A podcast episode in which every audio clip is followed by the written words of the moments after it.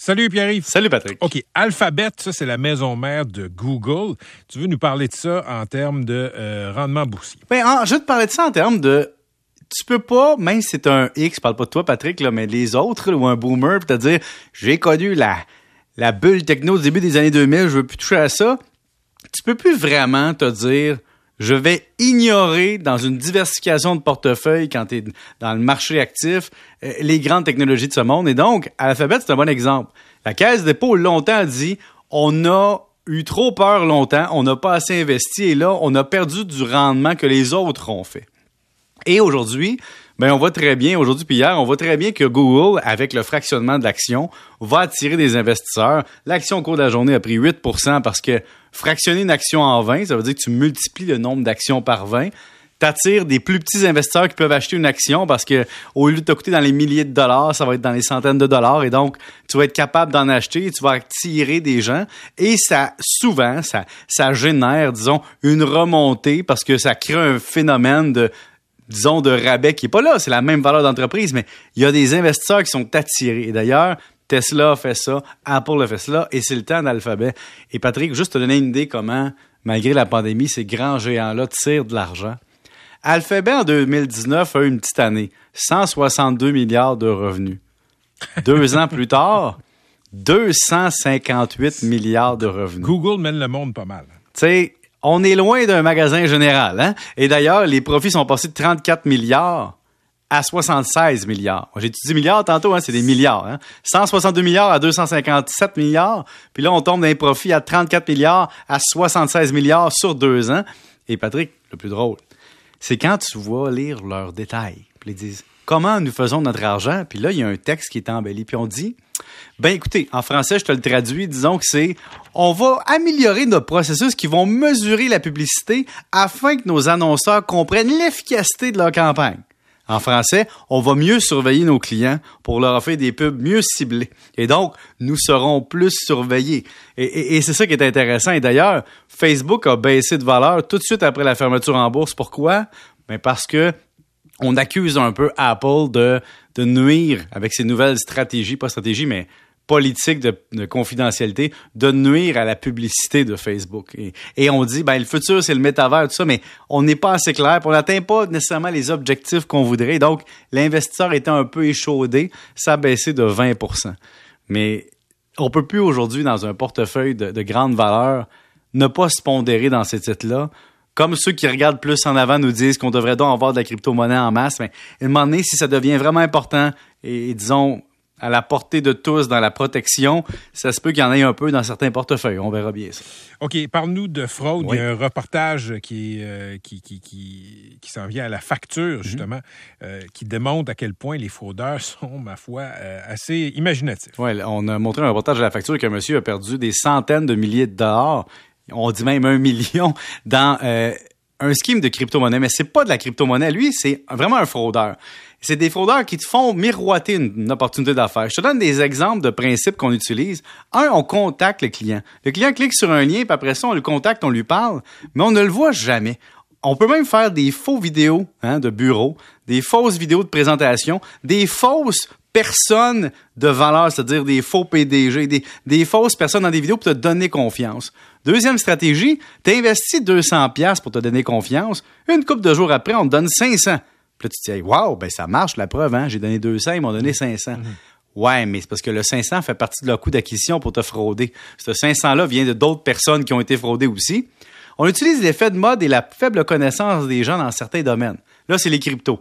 Les gens veulent investir dans les cryptos. Donc, dès qu'ils tapent crypto dans Google, ben là, ils y voient, dans le fond, montrer des publicités de compagnies avec de la crypto. Et ce qu'on fait, c'est qu'on les sollicite par de la pub alléchante avec une belle présentation et on les fait parler à des gens.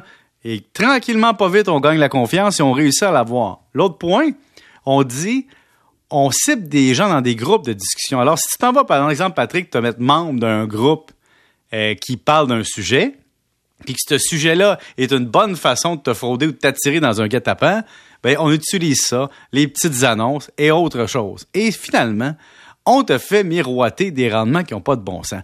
Là, il va falloir un moment donné que notre naïveté puis notre côté je veux faire du cash soit caché quelque part parce que quand quelqu'un vous dit je te garantis ou c'est minimum 10, 15, 20, 30% ou deux fois ta valeur, cinq fois ta valeur, il n'y a personne qui peut garantir. Peu importe comment ils vous disent, des fois ils disent ah c'est une plateforme multifacette qui fait des échanges, qui fait en sorte que la marge sur chaque échange génère des profits pour l'investisseur.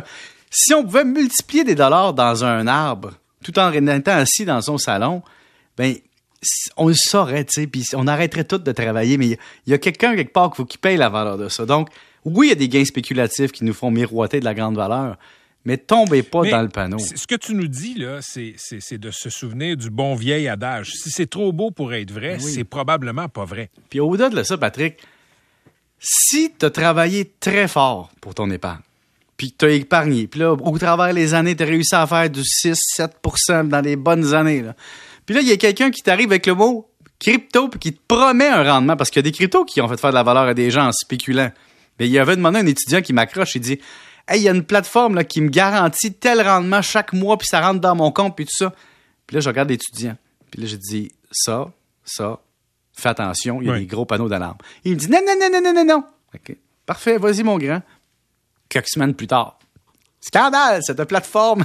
tu sais, il voyait ses placements monter en valeur, mais quand il est venu pour sortir son argent, il pouvait plus. Et donc, des fois, tu te laisses croire, parce que pas parce que tu as un tableau de bord qui te montre un gain de valeur, que quand ça va avoir atteint une valeur, tu vas pouvoir tirer ton argent. Il n'y a pas une banque qui va venir te dire Excuse, je vais te rembourser, il y a un fraudeur qui a pris ton argent. Mm. Quand tu envoies ton argent directement au fraudeur. Mais qu'est-ce que tu veux? On comprend que des fois, elle n'a pas du gain. Puis le, miroir de la, du profit instantané, ça, fait faire des folies, Patrick. As-tu déjà fait une folie? Euh, une folie euh, financière? une erreur comme ça? C'est quoi mon pire investissement? Oui, SNC Lavalin.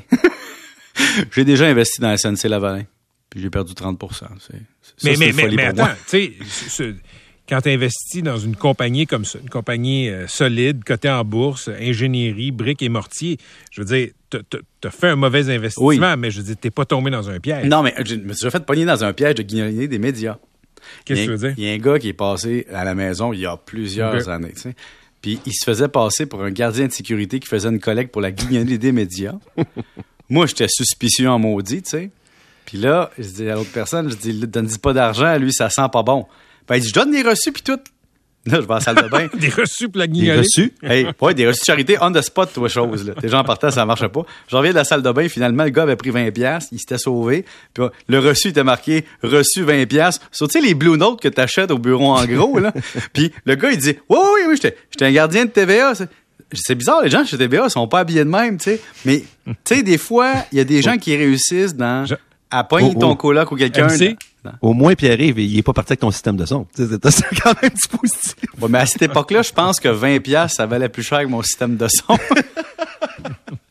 ouais, c'est avec ton divan Bourgogne. Hein. Exactement, mon divan Bourgogne, que j'ai encore d'ailleurs.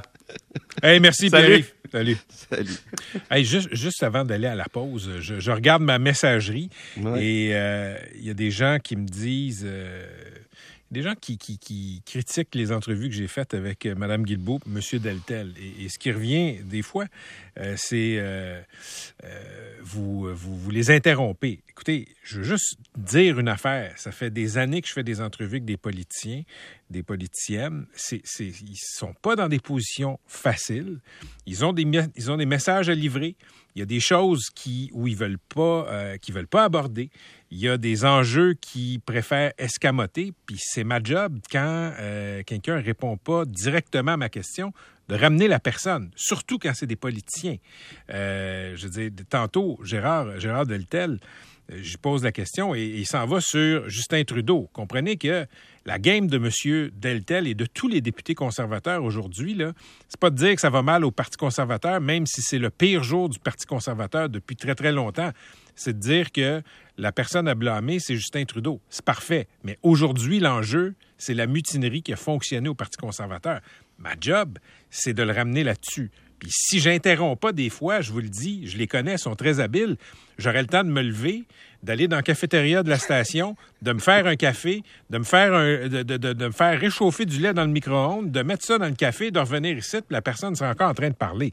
Fait que, écoutez, je suis désolé si ça vous rabat les oreilles ou si ça touche à vos euh, sensibilités militantes politiques, mais si je les interromps pas, euh, ça ne sera pas une entrevue, ça va être un monologue. Donc, j'en profite pour le préciser. Je suis toujours content quand les élus viennent ici. Ma job, c'est de les talonner puis de les ramener sur la question.